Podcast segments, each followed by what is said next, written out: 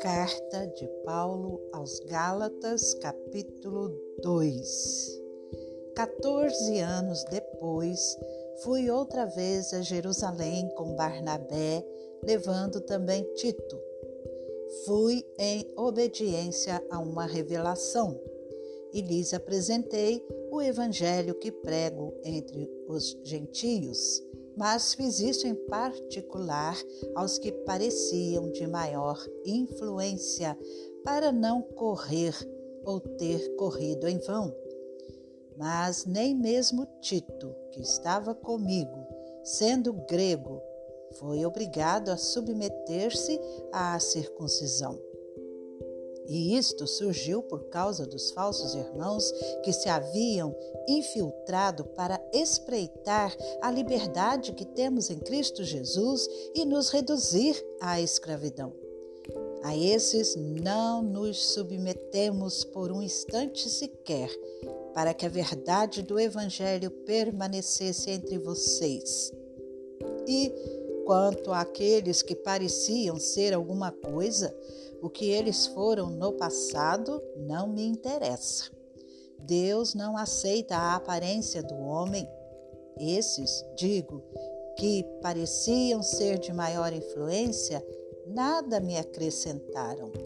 Pelo contrário, quando viram que me havia sido confiado o evangelho da incircuncisão, assim como a Pedro foi confiado o evangelho da circuncisão, pois aquele que operou eficazmente em Pedro para o apostolado da circuncisão também operou eficazmente em mim para com os gentios. E, quando reconheceram a graça que me foi dada, Tiago, Cefas e João, que eram reputados colunas, estenderam a mim e a Barnabé a mão direita da comunhão, a fim de que nós fôssemos para os gentios e eles fossem para a circuncisão.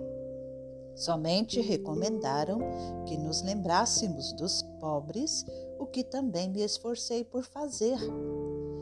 Quando, porém, Cefas veio a Antioquia, resisti-lhe face a face, porque havia se tornado repreensível. De fato, Antes de chegarem alguns da parte de Tiago, ele comia com os gentios. Quando, porém, chegaram, começou a afastar-se e por fim separou-se, temendo os da circuncisão. E também os demais judeus se fizeram hipócritas juntamente com ele, a ponto de o próprio Barnabé ter se deixado levar pela hipocrisia deles. Quando, porém, vi que não procediam corretamente segundo a verdade do Evangelho, eu disse a Cefas na presença de todos: Se você, que é judeu, vive como gentio e não como judeu, por que quer obrigar os gentios a viverem como judeus?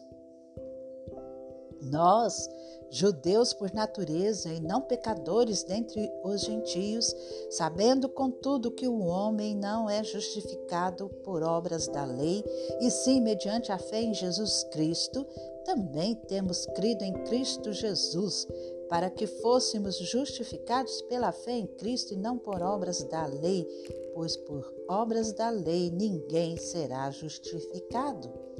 Mas se nós procurando ser justificados em Cristo, fomos também achados pecadores. Será que isto significa que Cristo é ministro do pecado? De modo nenhum. Porque, se volto a edificar aquilo que destruí, a mim mesmo constituo transgressor. Porque eu, mediante a própria lei, morri para a lei, a fim de viver para Deus. Estou crucificado com Cristo. Logo, já não sou eu quem vive, mas Cristo vive em mim. E esse viver que agora tenho na carne, vivo pela fé no Filho de Deus, que me amou e se entregou por mim. Não anulo a graça de Deus, pois se a justiça é mediante a lei, segue-se que Cristo morreu em vão.